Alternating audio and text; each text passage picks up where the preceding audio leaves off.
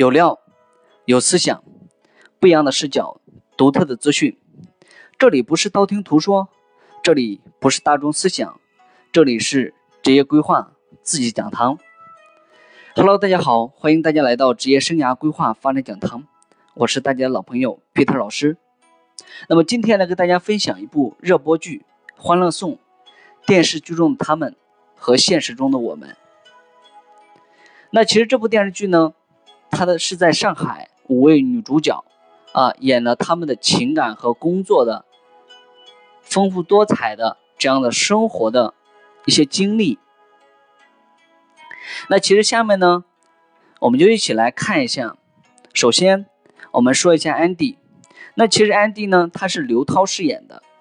那本身的安迪呢，他从小是一个孤儿，他被领养长大。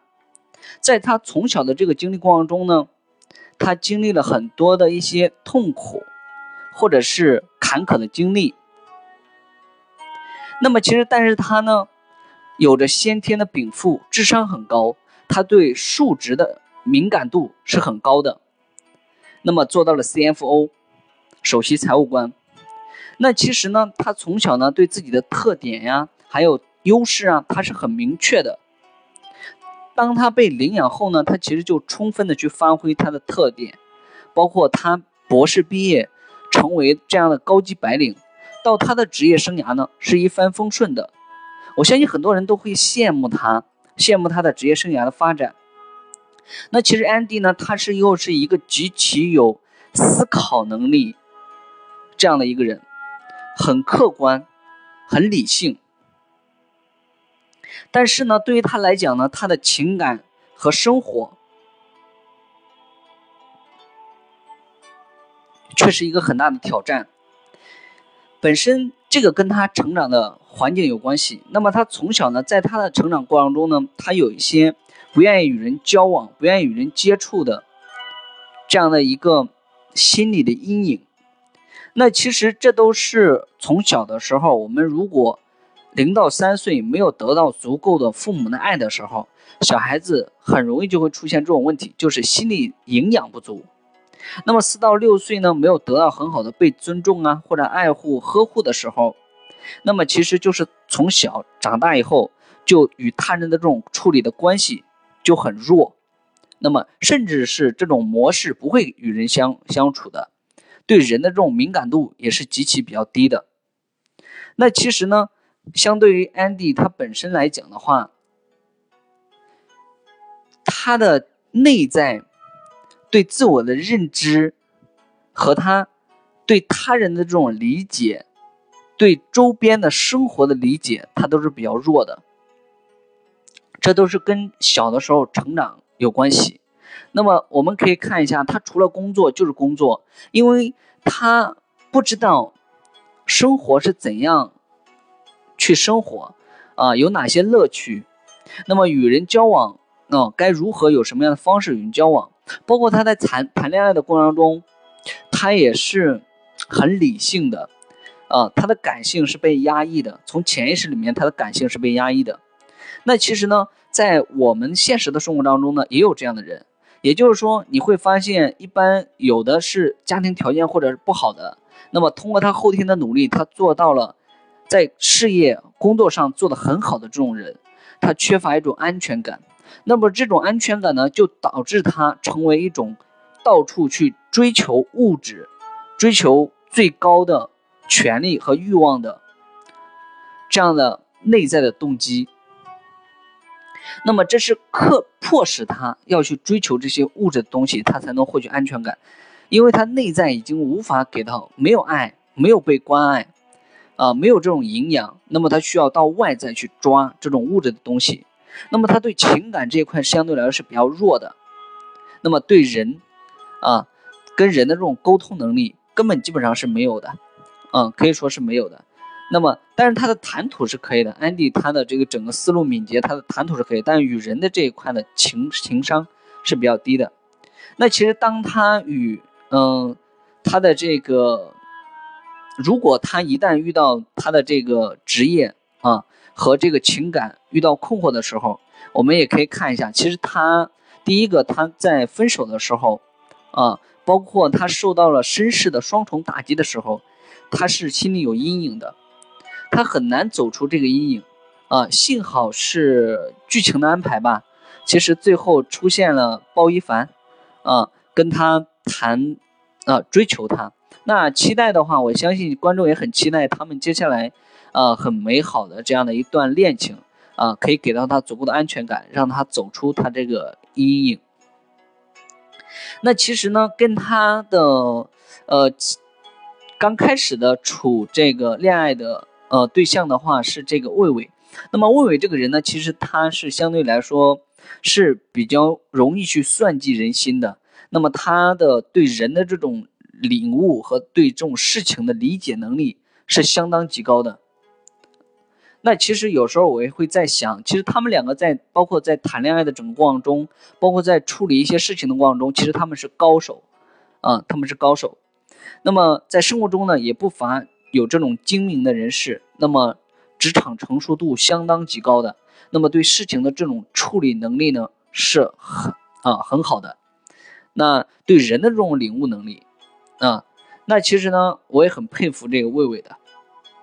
那其实呢下面的话我们就要说一下这个曲筱绡，那么曲筱绡呢她其实是一个典型的白富美，那不管是她个人的从小经历，她和 Andy 是相反的，那么其实从她个人的从成长经历过程中呢，他的爱是被父母很好的滋养的。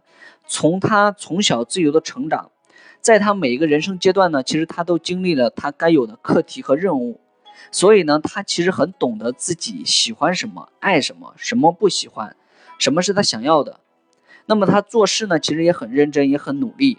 那么其实你看他在他跟邱莹莹分享的时候，他就会说：“你以为就是他。”他很有钱，他是天天躺在那里就能挣钱的吗？其实他也要靠去努力的。其实在这里呢，我要告诉呃很多人要提高自己的辨识能力，并不是富二代他们就不去努力了。其实每一个阶层，中国还是分阶层的，就是每一个阶层向上一个阶层进化的时候，他其实都是他的父辈和他的祖父辈通过很大的努力，才把资源和财富、家庭的财富转移到了。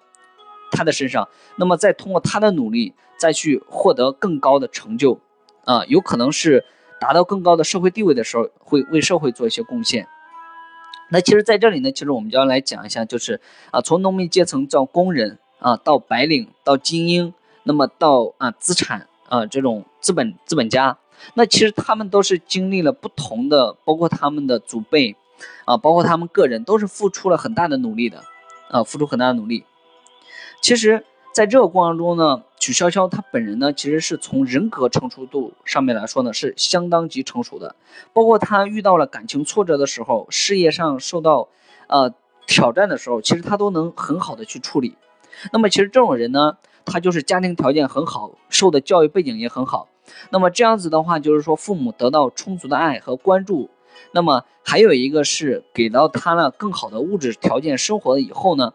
那么从教育各方面，那么他自身的这种人格的形成就很成熟。那么人格一旦很成熟呢，这种人呢，对于他们本身今后在事业或情感上，啊，包括自我的认知上面来说，都是相当成熟的。那么很多人现在其实我们会面临的很多有职业问题的人，其实大部分呢就是会在成长过程中呢会有一些阴影，啊，或者是成长经历会有一些坎坷的，那么或者是。该在完有的完整的课题里面没有被完成，那么或者是没有得到父母足够的爱的时候，心理营养不足的时候，这个时候就缺乏一种能量。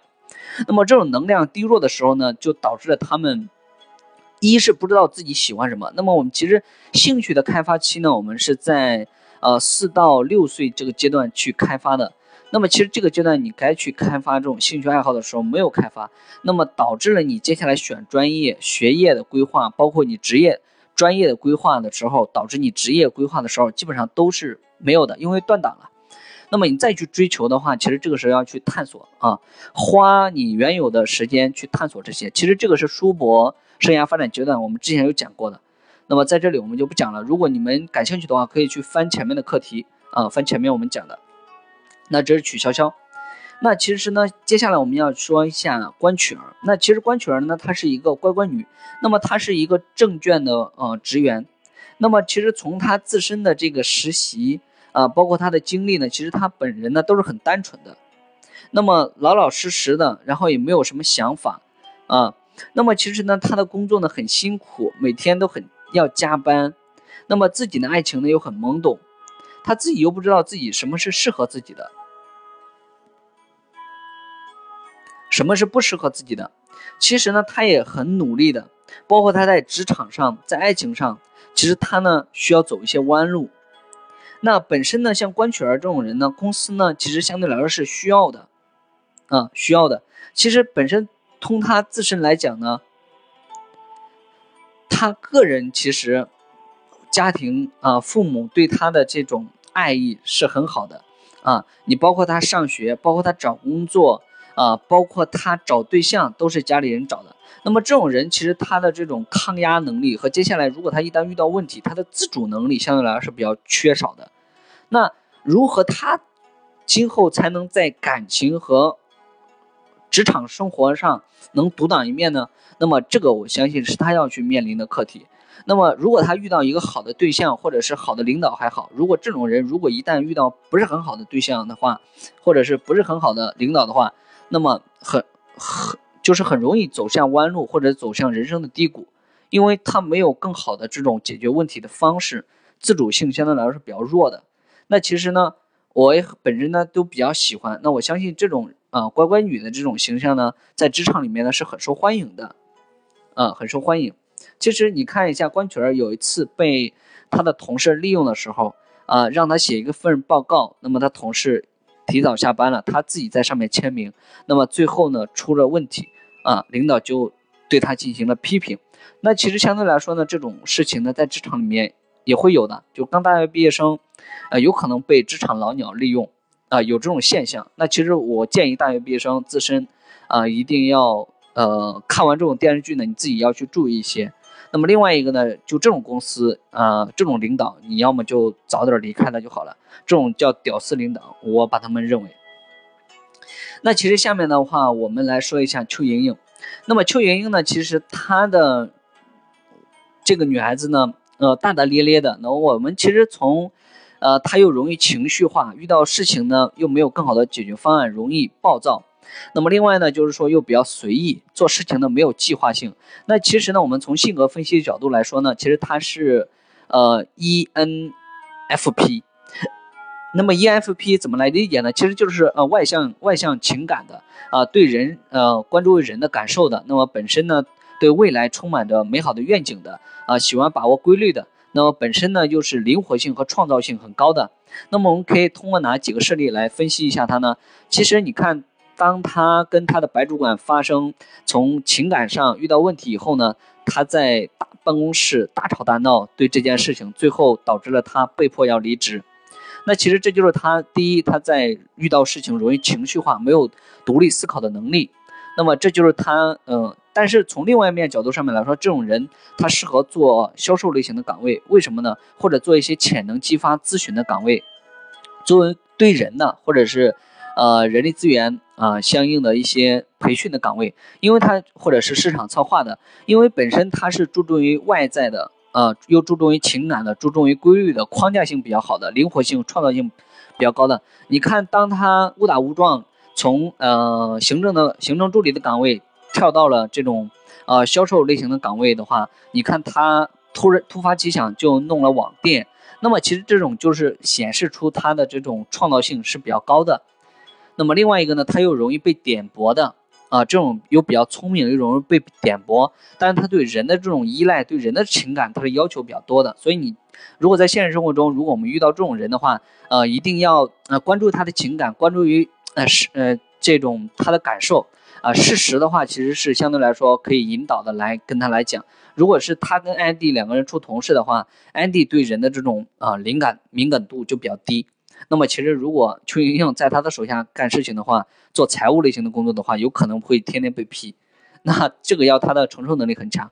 那么邱莹莹的这种人呢，其实在生活中呢，其实是很幸福的啊，因为他对未来呢，其实充满着美好啊。那其实呢，在他的嗯这个过程当中呢，我觉得邱莹莹她本人的话，其实在现实生活中呢，其实我们也会遇到啊很多类似这样的人物啊，很多这样类似的人。那么他们其实是更多的也适合于教育教育咨询的这种公司啊，教育咨询的公司。那么接下来我们要说一个樊胜美，其实樊胜美的话。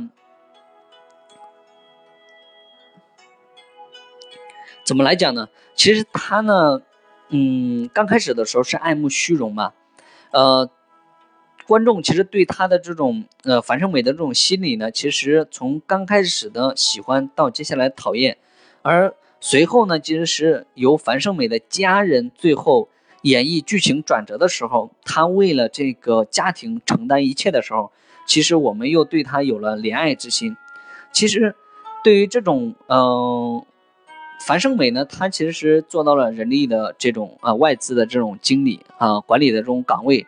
那作为这种呃职场成熟度啊，你看相当比较高的这种人，他其实在办公室里面资深的这种啊职场白领的话，其实他们处理这种人际关系啊，对这种啊办公室的这种事情啊，他们处理都很好。那包括生活上啊，他们这种处理能力都很好。那其实呢，我相信每个人。做一件事情，他都是有他的出发点的，比如就像曲筱绡看待樊胜美一样，他就说他买一些 A 货呀，或者是啊爱慕虚荣啊，经常去混一些高端的圈子呢，其实这都是他被被逼的，被迫的，啊，那其实呢，爱慕虚荣呢，对樊胜美来讲呢，其实这个跟他的成长环境有一定的关系，因为第一个呢，他的家庭不是很好，那么但是呢，他又要在这种大上海呢。第一，一个女孩子嘛，爱慕虚荣其实很正常的事情，我相信每个人都有。但是呢，刚开始的时候，别人有可能不理解她，觉得这种有点过度了，啊，有点过度。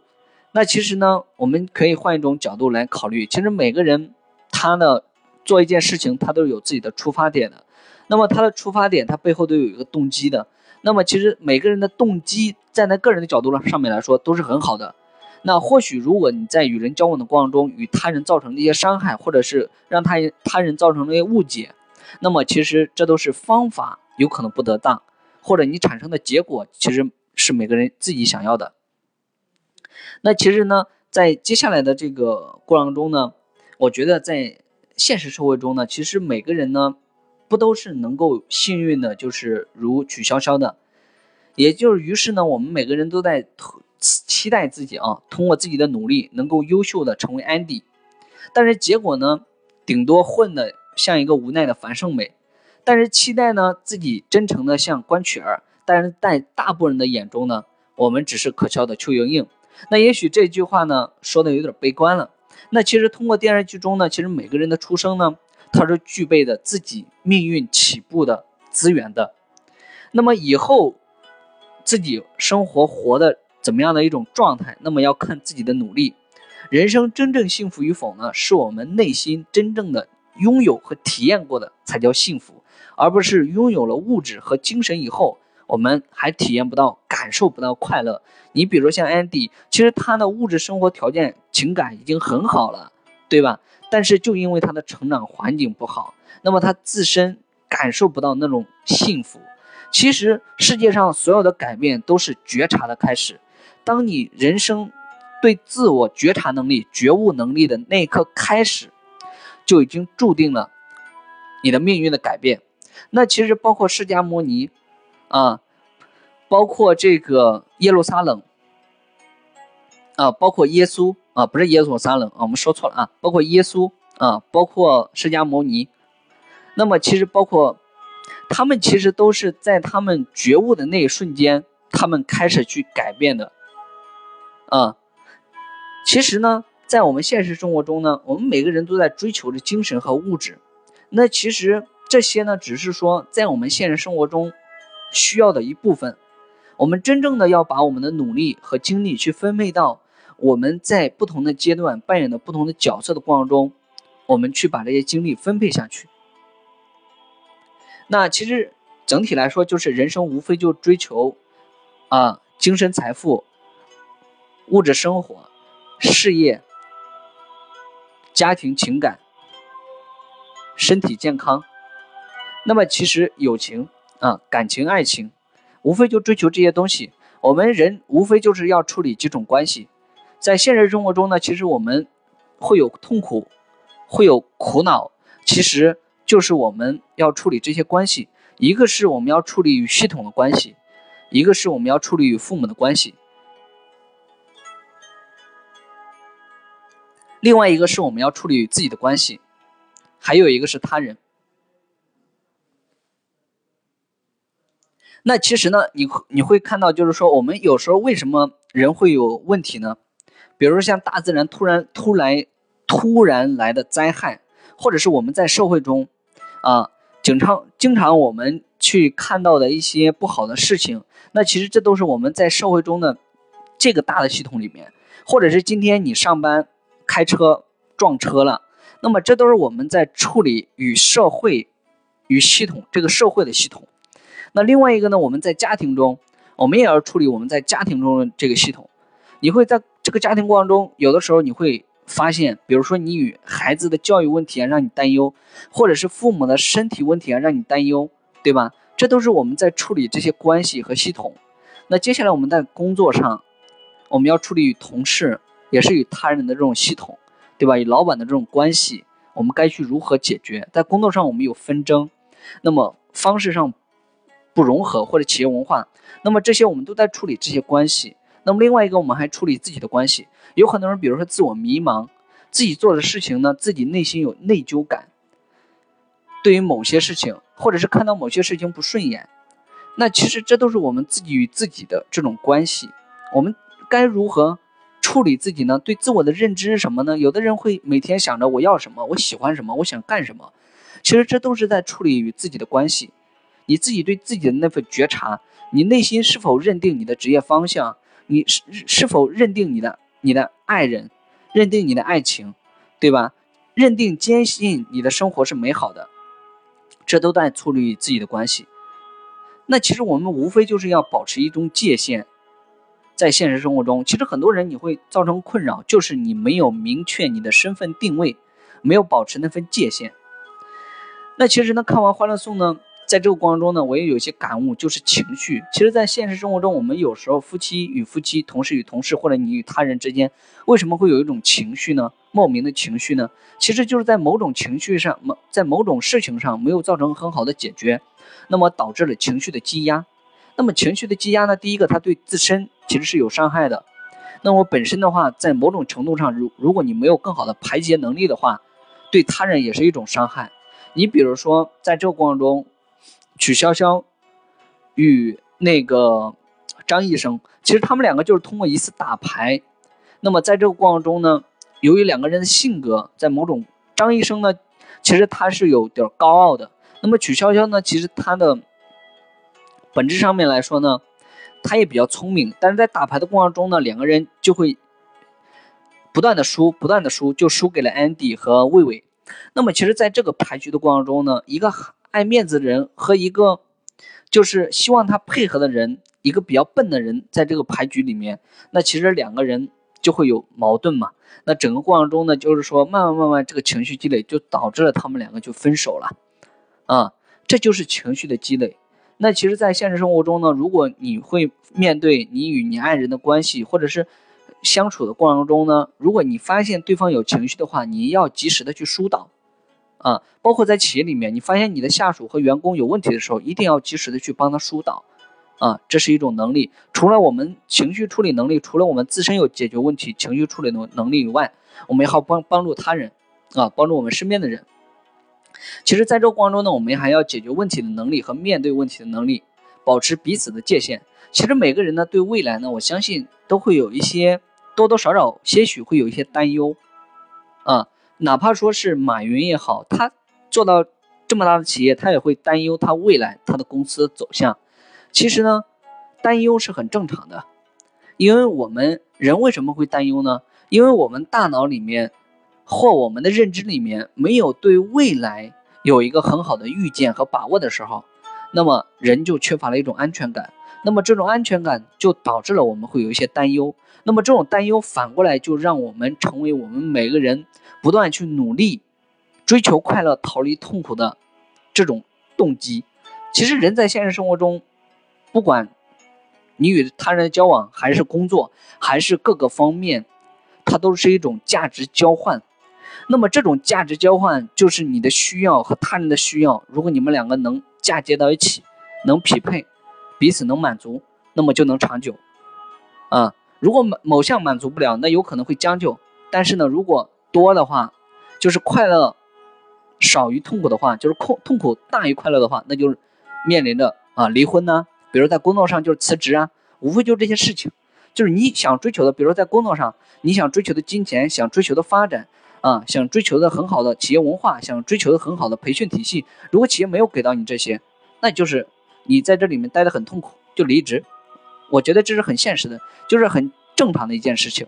就包括魏伟和安迪一样，虽然魏伟对安迪很好，很关心他，但是安迪他内在的这种有问题，那么他有阴影，那么魏伟就去挖掘他的成长背景。那么让他的父母来到他的面前，这样子的话就给他造成一种伤害。那么也就是说，当他给他造成的伤害没有他给他带来的快乐多的时候，那么就面临着分手了嘛，无非就这样子。所以大家在现实生活中一定要去注重一点，就是价值交换，就包括那个，嗯，曲筱绡，她其实在跟那个包奕凡两个人在做交易的时候，其实也是一种。价值的交换，他提供安迪的他的呃旅就是旅行的这种呃计划，然后包奕凡帮他搞定项目，无非就这样，就是各求所所需。其实，在现实生活中呢，我们每天会面临一些挑战和问题，其实我们一定要抱着解决问题的态度。那么，其实我相信呢，在现实生活中呢，每个人呢都是追求快乐的，每个人都有快乐的能力的。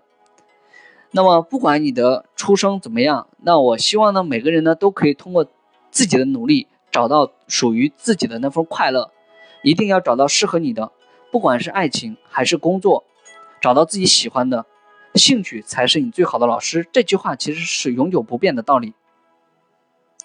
那好了，下面就是我今天来跟大家分享的热播剧中《欢乐颂》，电视剧中的他们和现实中的我们。好，谢谢大家。